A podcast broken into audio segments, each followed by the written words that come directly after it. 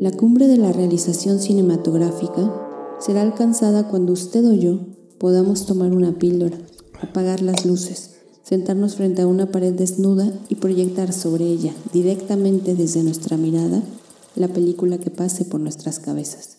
Cita Carlos Fuentes a Luis Buñuel en el libro Viendo Visiones.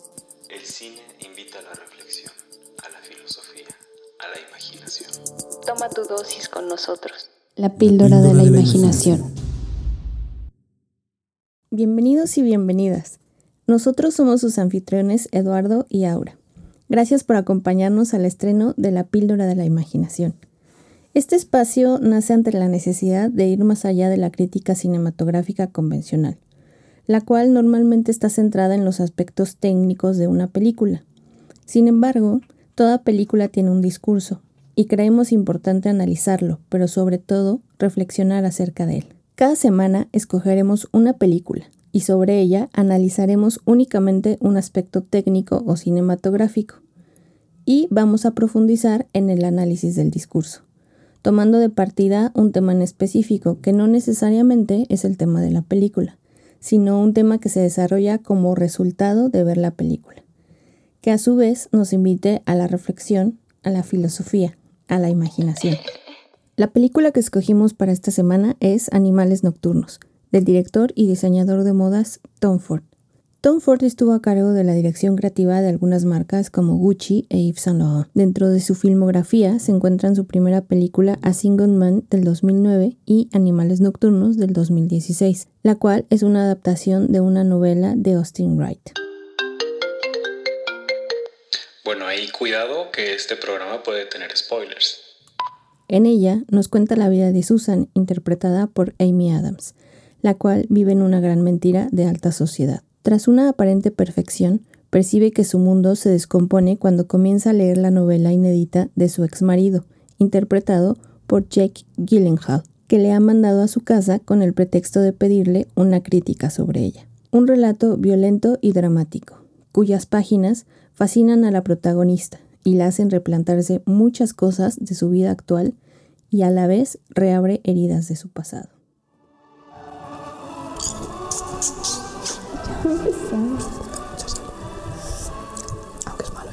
Güey, pon tu celular en vibrador, ¿eh? 11, 11, con permiso. Perdón. Dejen ver la película. Ay, pero si ni he empezado. Apenas están los letreros. No llegues tarde. Análisis cinematográfico. El aspecto cinematográfico a analizar para esta primera dosis es la música, del compositor Abel Korseniowski. El autor de la música original de esta película es un compositor polaco que se llama Korseniowski. Eh, él ha realizado muchos, muchas obras para, para, películas y yo lo relaciono mucho con Philip Glass, que es mucho más conocido y, que es un, compositor pues, de mayor edad, de mayor trayectoria y que ha hecho obras incluso más allá, como por ejemplo hasta una ópera. Pero eh, bueno, eh, es el autor de esta banda sonora que, que tiene muchos elementos de donde ir diseccionando e ir cortando, ¿no? Lo primero que me gustaría mencionar acerca de esta música es que más allá de lo que hizo el compositor para, para Animales Nocturnos, los instrumentos eh, en general y en especial las cuerdas, que es lo que predomina mucho en, en esta banda sonora original, es la semiótica de las voces. Entonces, eh, el cuarteto que se compone de un violín, otro violín, una viola y un cello normalmente, mmm, tiene cada uno una participación especial. Por ejemplo, el violín tiene un sonido que es como un llanto, llega a ser incluso como un lamento, aunque también puede ser alegre.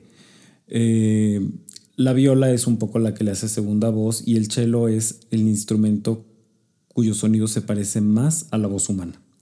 Entonces, eh, bueno, y el contrabajo que es como más solemne, ¿no?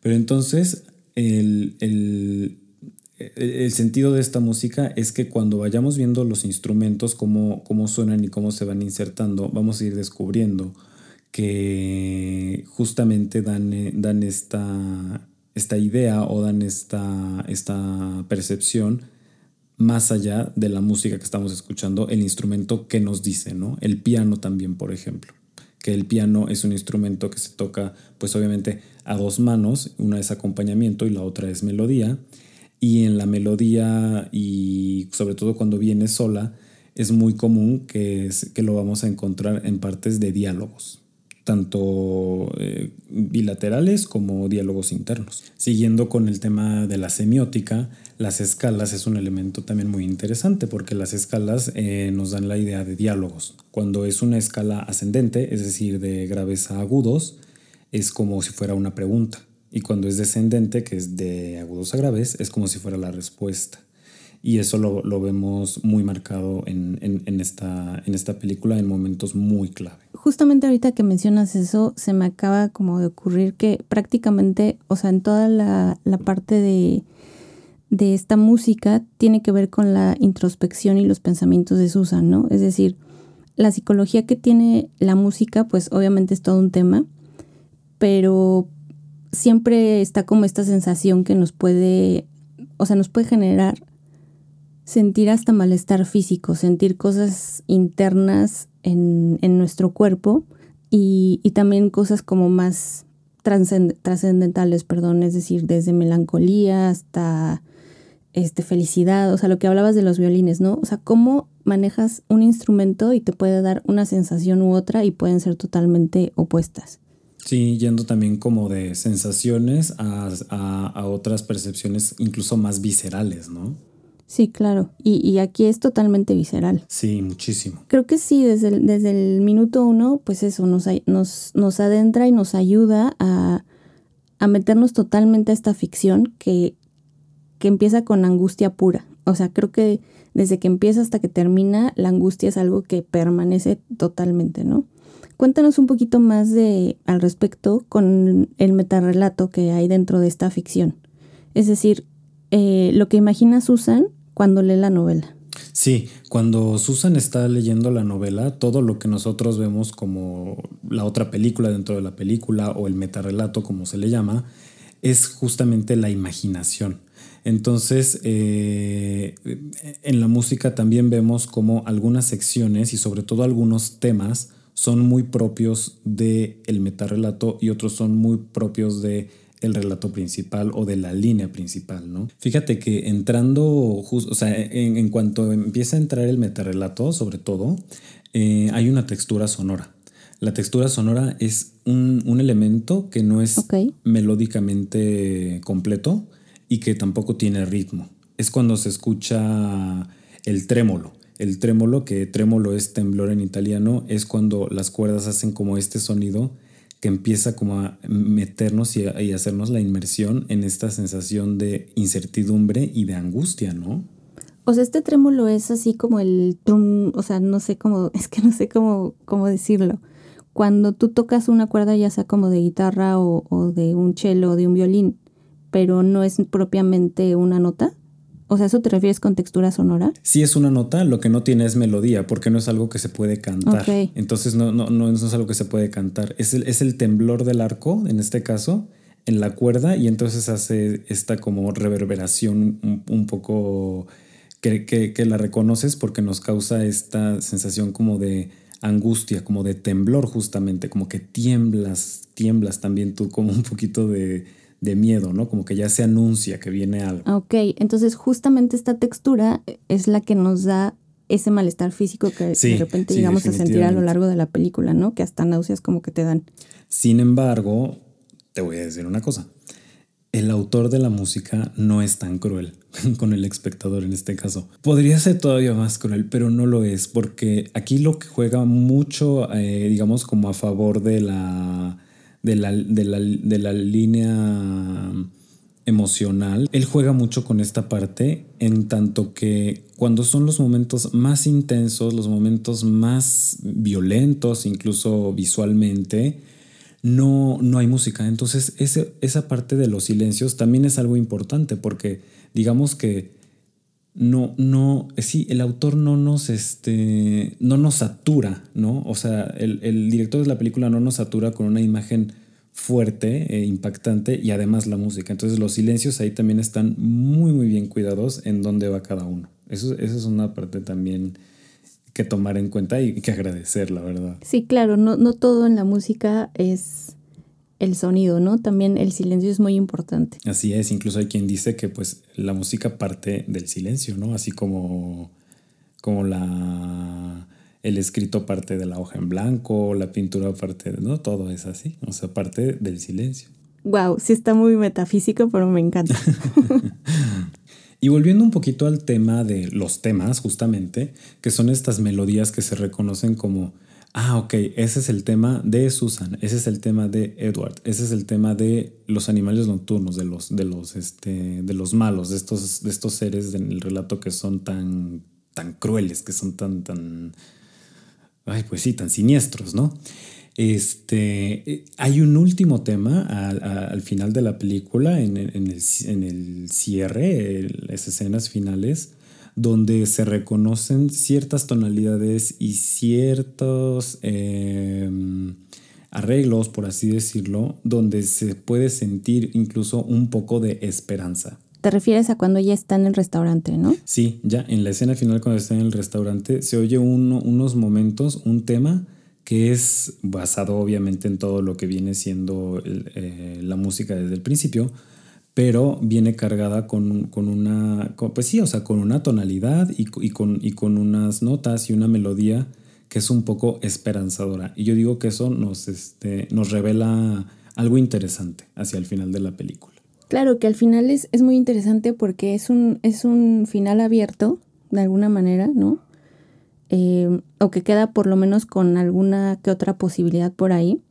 Este, y esto que comentas es, es muy bonito porque, o sea, no, no, no sabes por qué lo sientes, pero ahí está, ¿no? Y es justamente el manejo de la música. Claro, sí, la música es un elemento muy poderoso cuando es bien empleado, ¿no? Y por último, el epílogo. Normalmente estamos acostumbrados a que el epílogo, eh, bueno, hay películas donde el epílogo es como una escena oculta en los créditos o que te tienes que quedar un poquito más para ver eh, este epílogo. Sí, más en superhéroes, ¿no? Y ese tipo de cosas. Sí, claro. Si bien esos epílogos llegan a ser un poco más comerciales, por así decirlo. Pero este epílogo es realmente una cosa poética, sinfónica, grandiosa, eh, es magnífico, porque en este epílogo retoma el compositor todos los temas, todos los, este, los recursos que había explotado a lo largo de la película y desarrolla una suite orquestal, lo que quiere decir que es ya la orquesta completa tocando todos los temas uno tras otro, va y viene, sube y baja y es realmente algo que pues digo, por respeto no te sales de la película cuando, cuando, cuando viste el final y dices ya me voy, o sea, te quedas a ver los créditos. Pero en este caso los créditos tienen una parte tan importante en eso como en la música que nos, que nos ponen en esa parte, porque no se escucha en ningún otro momento. Ese, es para el final y es, y es también una forma de epílogo, ¿estás de acuerdo? Claro. Entonces podemos decir que es totalmente una música pensada y hecha para ser visceral. Estuvo muy interesante. Muchísimas gracias Eduardo por compartir. Les comento que cada programa vamos a tratar de hacerles una lista que van a poder encontrar en Spotify con la música original y los soundtracks de distintas películas que vayamos analizando a lo largo de estos programas. Con esto pasamos a nuestra siguiente sección que es la carnita de este programa, el análisis del discurso. Tienes el mismo derecho que cualquier otra persona. Colabora con los no para generales. La venganza es como un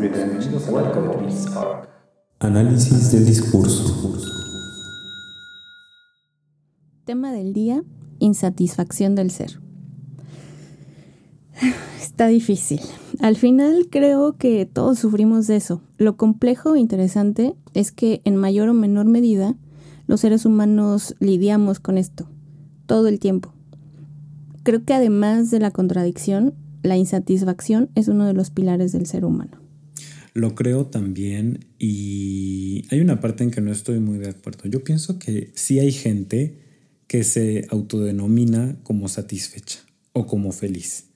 Entonces, si ellos lo creen, yo digo que lo son. ¿Y que quién es uno para decirles que no, ¿no? Que son unos infelices. Pues no, nadie vamos a llegar a decirle a otro, oye, tú estás, tú estás cerrado y eres infeliz, ¿no? Pero me llama la atención cuando hablas de, de esta insatisfacción que dices, todos lo sufrimos y yo digo, sí, pero justo como en abono a, lo anterior, hay un, hay un tema ahí generacional también, ¿no? O sea, yo no sé si las generaciones pasadas se, se conformaban un poco más o eran un poco más del deber ser o de lo que hay que hacer o de que no hay de otra o no sé. Y ahorita como que somos muy rebeldes. Sí, somos los rebelditos, las ovejitas negras. Puede ser. Pues como dices, no es algo subjetivo y totalmente personal. Pero sí, sí, sí creo fielmente en esta parte de que de alguna manera, quizás no todo el tiempo, pero sí lidiamos con la insatisfacción todos los días, hasta en lo más mínimo. O sea, si el café que te tomaste en la mañana no estaba en la temperatura correcta que tú querías, ya hay, ya hay ahí una pequeña insatisfacción. Vamos a empezar mm, un poquito adentrándonos a qué, o sea, a- como a este concepto de la insatisfacción como tal. Yo creo que es el sentimiento que te causa o experimentas cuando tus expectativas no son cumplidas. Es decir, tú a lo mejor puedes tener cierta, es lo que te decía del café, ¿no? Con un ejemplo tan tonto como ese. Si tú esperas que las cosas sean de una forma y suceden de otra, muchas veces es cuando llega esta insatisfacción. Sin embargo, creo que puede ser positiva, es decir, si en, tú eres infeliz, no sé, con tu trabajo o con algún aspecto de tu vida en particular, esta in- insatisfacción, si la manejas de una manera positiva, creo que te puede ayudar a motivarte y por lo tanto a cambiar esa realidad que te insatisface. O al menos lo intentas. Como un motor, te impulsa, ¿no? Como a hacer algo distinto, a cambiar lo que no te está gustando. Exactamente. De ahí pasaría a que si de alguna manera no tomas esta positividad dentro de la insatisfacción, se puede volver crónica. ¿Y esto por qué pasa? Pasa porque, a mi punto de vista, el ego empieza a tomar el poder absoluto sobre tu persona o sobre la persona que sufre de esta insatisfacción crónica, ¿no? Cuando dices insa- insatisfacción crónica, de inmediato pienso como en depresión crónica. O sea, sería como en esa analogía de que es algo que con lo que ya vives y es terrible. Sí, es terrible porque al final, eh, evidentemente, al igual que la depresión, eh, viene, haciendo, viene siendo una enfermedad eh, y se vuelve una enfermedad que afecta ya todos los aspectos de tu vida.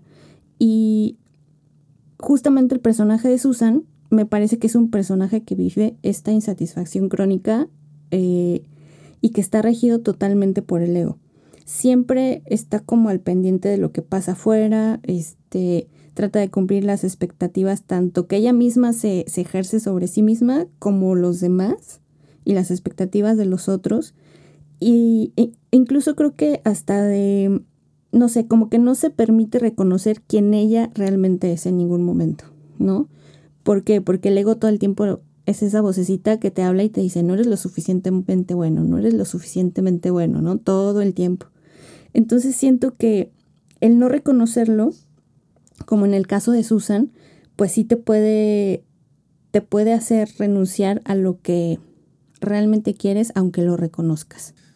Sí, y yo creo que hay un punto de inflexión muy, muy marcado donde ella como que decidió, tomó una decisión y a partir de ahí empezó su declive. O sea, creo que estaba insatisfecha, pero en cuanto tomó la decisión de separarse de, de Edward, de su primer esposo, no, o sea, eso no cambió. Ella siguió insatisfecha en adelante, ¿no?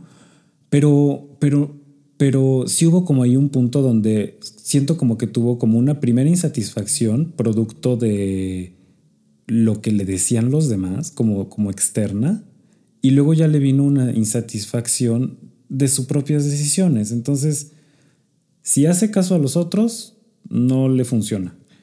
Y si toma una decisión por sí misma, pues tampoco, porque siempre está como en ese debate, ¿no?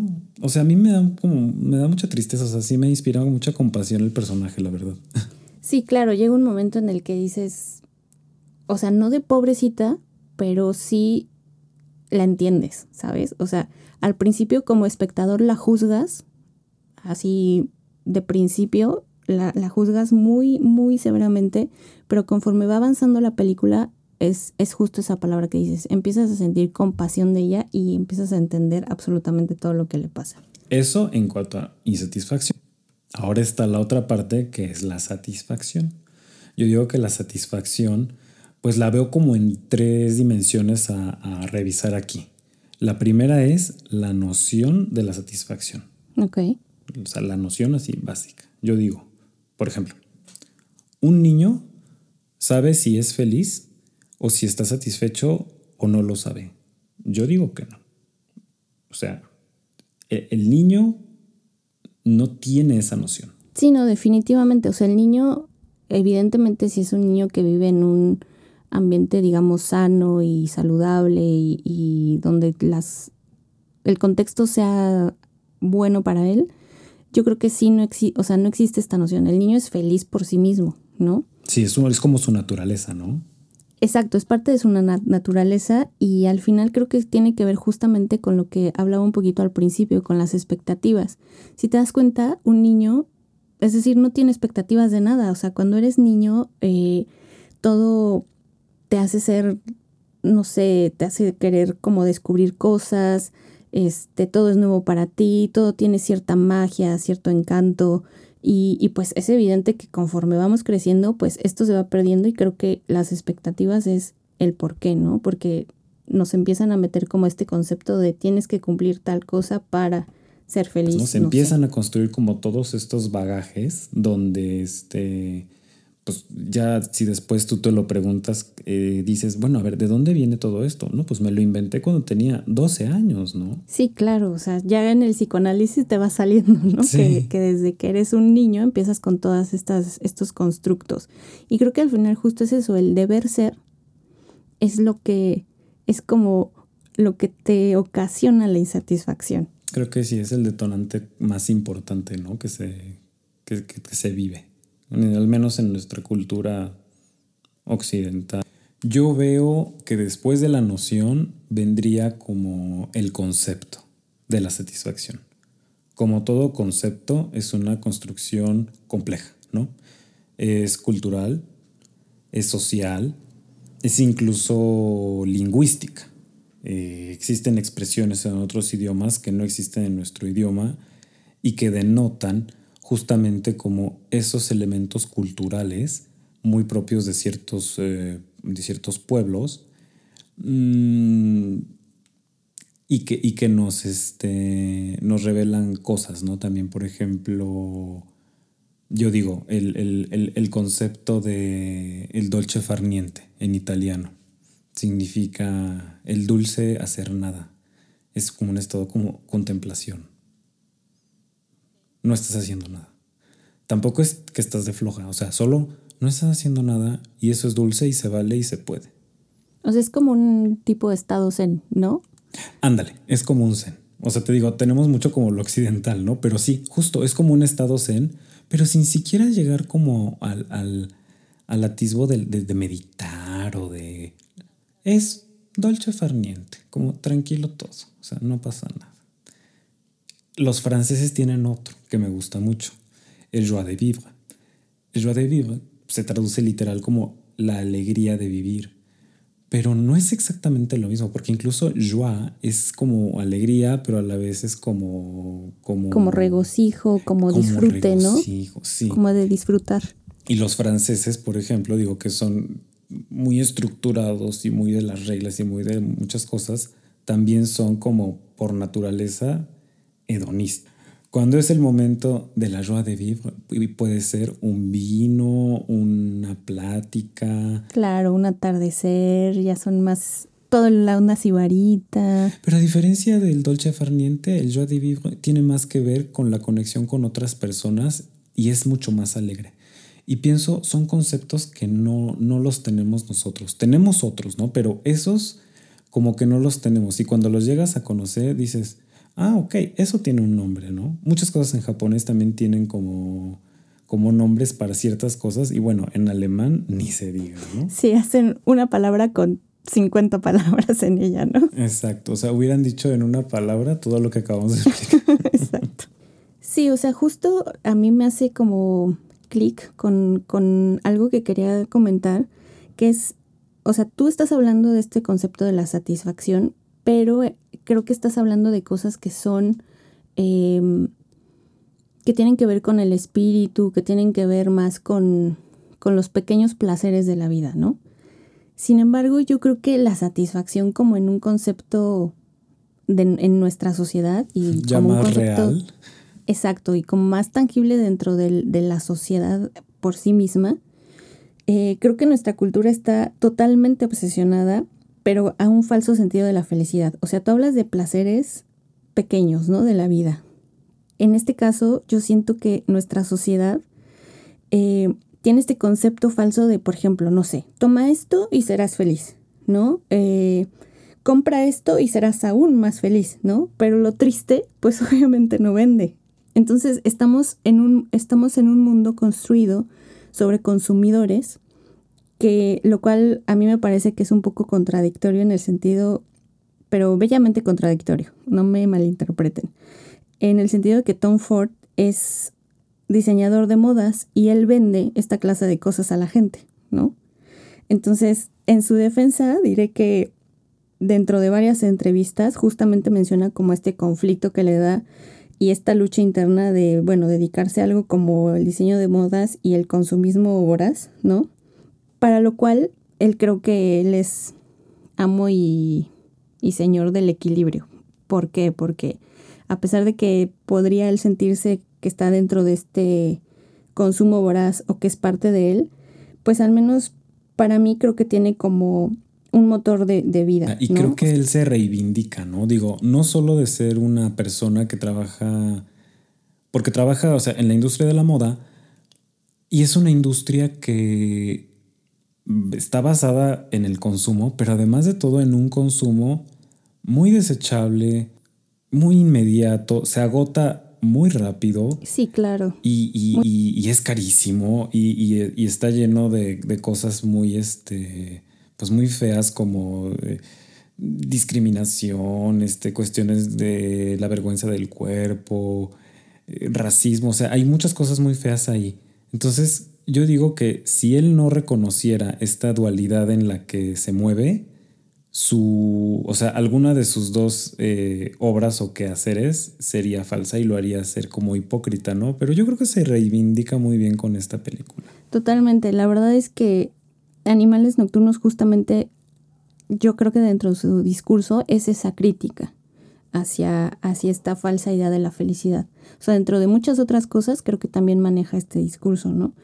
Y bueno, creo que al final, eh, pues justamente un poco volviendo a la parte del concepto de la satisfacción, eh, más que centrarnos los seres humanos en la búsqueda del amor o en la búsqueda de la felicidad o etcétera, deberíamos enfocarnos como a la búsqueda del equilibrio.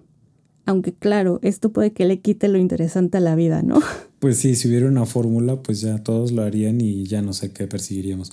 Pero bueno, entrando como en el tema de cómo lo ve o lo, o lo vive eh, nuestra protagonista, Susan, que es el personaje principal, yo detecto varios elementos, eh, unos son más sutiles que otros, pero por ejemplo, Sí, Hablemos desde que ella está inmersa en el mundo del arte contemporáneo, que de por sí ya es una escena, una esfera, pues hasta cierto punto pretenciosa, caprichosa, eh, un poco mucha pose y mucha, mucha invención y mucha cosa, ¿no?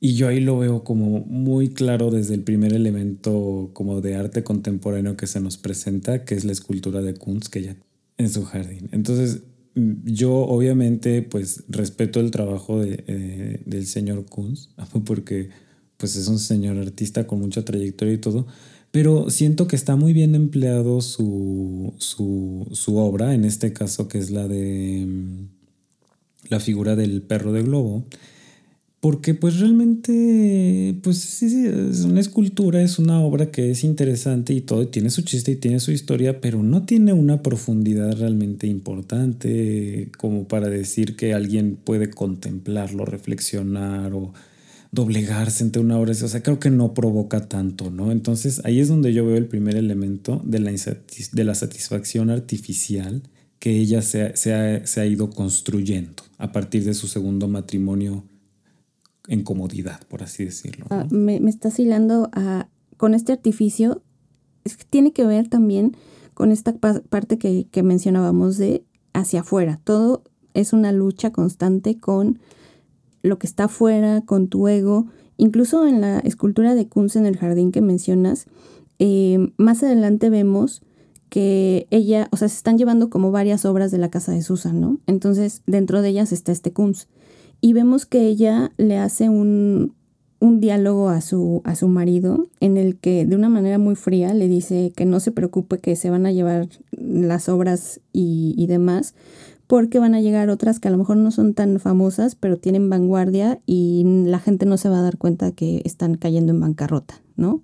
O sea, es como, o sea... El tema de la imagen hacia afuera. Exacto, todo es hacia afuera, proyectar lo que no está bien dentro hacia afuera, podríamos estarnos muriendo de hambre, pero la gente que no se, que no se dé cuenta, de, pero ni de chiste, ¿no?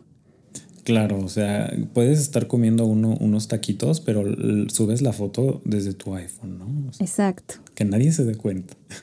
Que, no se, que nadie se dé cuenta que son los tacos de 10 por 5 pesos de afuera del metro Etiopía, porque... Exactamente. Con el filtro se arregla. Sí, es muy claro, es muy claro. Como, y empieza ahí también como el tema de la identificación con el personaje. Por ejemplo, la casa, ¿cómo es la casa de Susan? Pues es enorme, un poco minimalista, pero es muy, muy fría. Es muy fría, oscura, o por lo menos solo nos la muestran como de noche, en la oscuridad ahí. Tiene unas vistas padrísimas a Los Ángeles, ¿no? Con las luces de la ciudad y todo esto. Y ahí a lo mejor alguien diría, bueno, pues, o sea, qué, padre casa y quién no, quién, quién no quisiera una casa así. Y quién no sería feliz con una casa así, pero... o sea, es que eso es lo que yo te invitaría como justo a reflexionar. O sea, si tuvieras una casa... Bueno, para ella es muy grande porque ella está sola con su esposo. La hija de ellos ya se fue a estudiar típicamente a, a la universidad, al dormitorio y tal, y ellas se quedaron los dos ahí nada más. Que tienen este, pues una casa enorme solo para los dos. Y él ni está se va con su amante. Sí, al final la casa está completamente, o sea, es la casa y Susan nada más. Y se siente que está sola, ¿estás de acuerdo? Sí, totalmente. Irónicamente, en y, y, también una asfixia, ¿no? O sea, como a pesar de todos estos espacios tan abiertos, o sea, porque no está en un departamento de 4x4, eh, pero, o sea, sientes esa asfixia, sientes ese, esos momentos de, de, angustia, de soledad, de hasta incluso le llegan a dar ciertos ataques de pánico que es hasta claustrofóbico, ¿no? Hay otro elemento también muy interesante mismo dentro de la casa, una foto que se llama Hombre con rifle, no sé si la detectaste, es una foto poderosa, es de un fotógrafo, un autor que se llama Richard Mirrag, eh, él hizo toda una serie que se llama Desert Fire. Y entonces esta foto donde está un rifle que apunta un hombre a otro, pero el que está siendo apuntado voltea a ver la cámara, ¿no? O sea, también qué simbolismo tan fuerte, ¿estás de acuerdo? Sí, claro, incluso no sé si te pasó que eh, al menos yo la primera, así la primerita, primerita vez que la vi, me acuerdo perfecto que viene de una escena de atrás del, del metarrelato en donde pareciera al principio que es parte de ese metarrelato, pero después te das cuenta que es la fotografía. O sea, es increíble esa, ese, esa transición. Yo creo que todos caímos, todos caímos pensando que era una escena de, la novela. Sí, está increíble esa transición. Sí, buen truco, fue muy buen truco, muy bien ejecutado. Sí, excelente, maestrazo. Pero bueno, o sea, para mí todo esto que mencionas justamente también me transmite, o sea, como esta de, de esta artificialidad que estamos hablando, eh, a mí también me, vino, pero desde el minuto uno. O sea, cuando estamos un poquito antes en los créditos iniciales, que es como la antesala la presentación del personaje de, Amy Adams, que es Susan, em, están, no sé si recuerdas, están distintas mujeres que tienen obesidad y están completamente desnudas. Sí, claro, inolvidable escena. sí, porque aparte es muy impactante porque es así, lo primero que ves, ¿no? En la pantalla. Y para aquellos que lo vieron en el cine, pues es todavía más impresionante, ¿no? Estas mujeres, este, pues tienen, o sea, a pesar de que están desnudas, o completamente desnudas tienen únicamente como algunos accesorios, ¿no? Y, las, y están caracterizadas como si fueran bastoneras o mejor denominadas como mayorets. Y bailan una coreografía en cámara lenta. Eh, al ser mujeres con obesidad, pues sus cuerpos tienden a cierta cadencia muy singular. Y, a pesar de que está en, en cámara lenta, eh, podemos percibir que hay así como, como un ímpetu importante al bailar, ¿no? Este, y este ímpetu yo lo denominaría como desinhibición. O sea, notas que cuando ellas bailan no tienen prejuicios sobre su cuerpo y que de alguna manera esto a mí me, me transmite felicidad. Con esta primera imagen es con la que Tom Ford nos adentra a la ficción. ¿Qué pasa después? Resulta que estas imágenes van a ser parte de una exposición inaugural de esculturas hiperrealistas, como al estilo Ron Mueck, de estas mismas mujeres. Y esta exposición, pues obviamente es curaduría de, de Susan, ¿no? De nuestro personaje. Y a mí me parece impactante que te inicien con, este, con estas primeros, primera escena de los créditos iniciales para después pasar a un diseño sonoro en el que escuchas la respiración de Susan hiperventilada y luego pasas a este artificio, como a todo este glamour de y pretensión también, porque hay que decirlo, del el mundo y del gremio cultural eh, del arte contemporáneo, ¿no? Y después de eso pasas a una escena donde está Susan completamente sola en esa misma instalación, ¿no? En esa misma exposición. Entonces, creo que desde, el, desde esos primeros que serían tres minutos de la película, ya te está diciendo absolutamente como, como todo, ¿no? O sea, te, dice todo el discurso en tres minutos, pero bueno, ya después te lo va desmenuzando poco a poco. Ya desmenuzada toda esta satisfacción artificial en la que ella vive, yo como que pienso, ¿cuáles son los obstáculos para la insatisfacción, para, perdón, cuáles son los obstáculos para la verdadera satisfacción del ser, para su verdadera satisfacción de este personaje, ¿no? Y yo veo varios. De entrada veo la autopercepción. Con muchísima frecuencia Susan se juzga y se define a sí misma.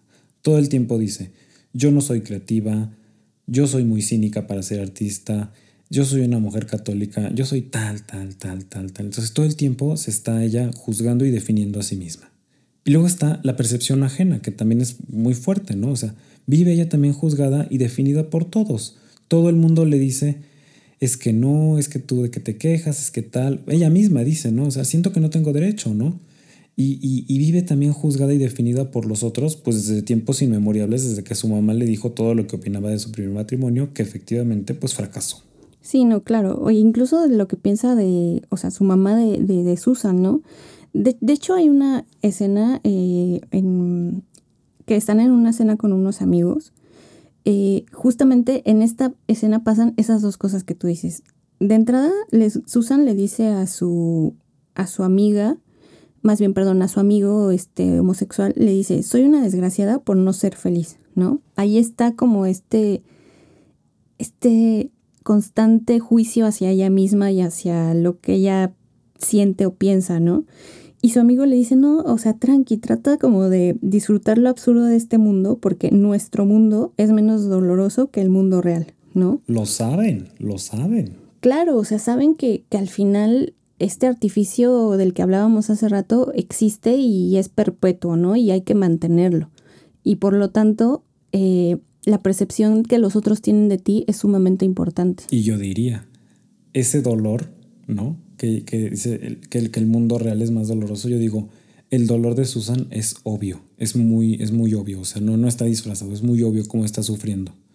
Es automanifestado y para acabar, medicado. Y de ahí ya veo yo otros elementos como son la frustración. Vive Susan en una frustración mayúscula por su propia decisión de haber renunciado tanto al amor como a su creatividad artística. Y condena incluso a, en, el caso de Edward, que él escribe sobre sí mismo. Claro, o sea, Susan empieza como toda esta parte de, de, insatisfacción desde, como dices, que quiso ser artista, ¿no? Que por sus propios miedos y conceptos externos nuevamente e internos, no lo decide no serlo, ¿no? Y vemos en el primer flashback donde se encuentra con Edward, que parece que se encuentran después de mucho tiempo. Eh, yo, yo siento, o al menos a mí la percepción que me da, es que no creo que haya renunciado al amor como tal, porque creo que no amaba lo que él era. O sea, amaba la idea que Edward tenía de ella misma. ¿Sí me explico? O sea. Y, él, y ella lo quería cambiar, ¿verdad? Lo quería o mejorar. Exacto. Entonces al final yo siento que no lo amaba. O, o, más bien, vuelvo como al tema. Ella, ella creía que lo amaba y según yo, si ella lo creía, de verdad lo amaba, aunque reconozco que lo quería cambiar. Entonces, pues no lo amaba tanto. Edward la, lo, la hacía sentir satisfecha hasta que, pues ya no. O sea, y ese es el problema, yo siento que al final de volcar como tu felicidad o, o todos los preceptos que tienes de ti misma y, y, las expectativas de los demás, o sea, más bien hacia las expectativas de los demás, ¿no? Y, y también el hecho de que va en contra de su mamá para casarse con él, etcétera, como con este discurso de no parecerme a ella, etcétera, pues termina odiándolo, termina odiando a Edward, de alguna manera, al ser el ser creativo de la relación. Pero lo último que le dice es que sí lo ama. Yo sí le doy ese beneficio. Ok, sí. tú se lo das, yo no. Vamos, vamos, vamos avanzando. sí, bueno, no nos clavemos ahí. Veo también una culpa muy grande. La culpa se hace explícita en el momento más claro cuando ella alucina al animal nocturno, que es ella misma, en el monitor del bebé, bebé que abortó. O sea, los simbolismos ahí están, uh -huh. ¿no? Como cuando su colega le enseña cómo monitorea al bebé, ¿no? Es, es ese elemento de la culpa tan, tan, tan, tan intenso. Y luego está el elemento de la venganza, que, sí.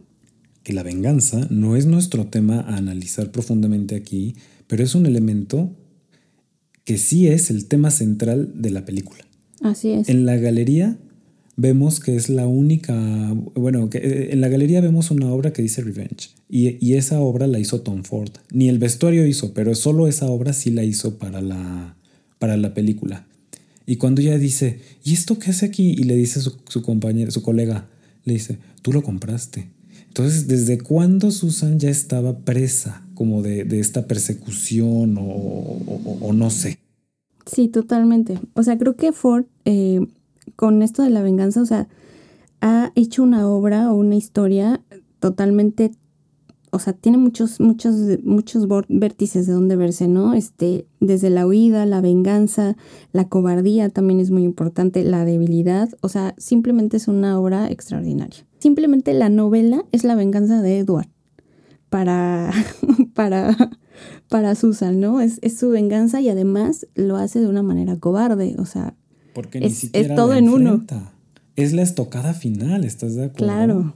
La hace leer el libro, imaginarse todo, relacionarlo todo, la hace verse retratada en estos seres malévolos siniestros, que son los, los que violentan a, a, a los personajes del metarrelato, la hace ir a un restaurante y no llega. Exacto. O sea, la hace sentir culpable, pero peor aún, ante su infelicidad, la hace añorarlo. O sea, ella de por sí ya, ya estaba insatisfecha o infeliz con su actual matrimonio, pero esa, esa venganza lo hace añorarlo, que es lo peor que puede suceder, ¿no? Yo no siento que ella, que ella vivía en nostalgia. Siento que es algo que, justo como dices, se le despertó. Si te das cuenta, ese manejo de ese personaje es muy interesante en el sentido de que él, nunca lo vemos en el presente de la ficción.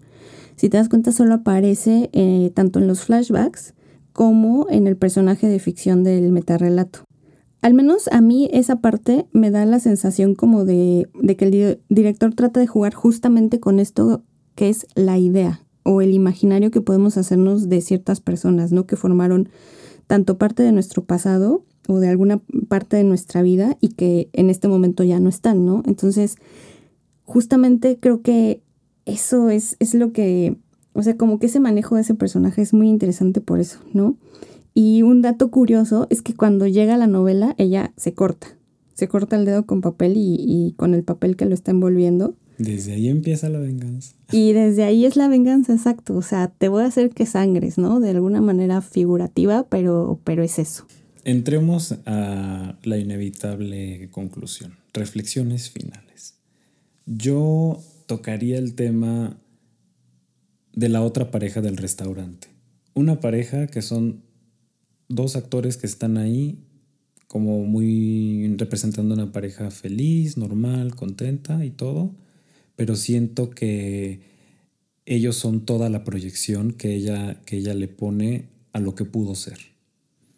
Ella llega a la cita, bueno, no es cita, bueno, sí, a la cita que no se concluye porque él no llega, pero ella llega luciendo incluso como un poco más joven, eh, con menos maquillaje, se ve más natural. Eh, no sé, veo, siento ahí como muchas expresiones del amor al que yo digo que ella renunció. Esa sería como mi, mi conclusión final, que me quedo yo como con la esperanza, en suma a lo que la música me logró transmitir, de que a lo mejor cuando ella se da cuenta en esta mirada tan intensa de, de cuadro final, a lo mejor ahí ella quizás tomaría o puede ser que va a tomar una decisión diferente en cuanto a lo que ha hecho de su vida los últimos pues, cuarenta y tantos años. ¿Tú qué te quedas como reflexión final? Pues a mí me deja varias cosas sobre la mesa. Creo que difiere un poco en el sentido de que a pesar de que al final empiezas a tener como más compasión hacia este personaje, em, creo que, que justamente como esta parte en la que mencionas que usa menos maquillaje, también lo había notado, pero yo lo veo más a que así era como, como se ve en su pasado con, con Edward, ¿no? En los flashbacks es este tipo de maquillajes, este tipo de... Eh, incluso las uñas ya no las trae negras, eh, ya no tiene como la boca toda pintada de rojo, etcétera, ¿no? Eh, para mí es más como, creo que una irresponsabilidad hacia sus propias decisiones, ¿no? Ella siempre en, algún momento dijo o le dice a Edward, no estoy asustada, soy infeliz, cuando quiere terminar con su primer matrimonio, ¿no? Y todo el tiempo, justo ese es el, discurso, soy infeliz de inicio a fin, en el pasado, en el presente, y creo que también a pesar de esta leve esperanza que nos pudiera dejar la música en el final, eh, pues la deja plantada y te quedas al menos con la incertidumbre de si en el futuro lo podrá hacer, ¿no? Porque de momento, durante toda la película, ninguna de sus expectativas fue cumplida. Entonces mi reflexión final es más bien una pregunta.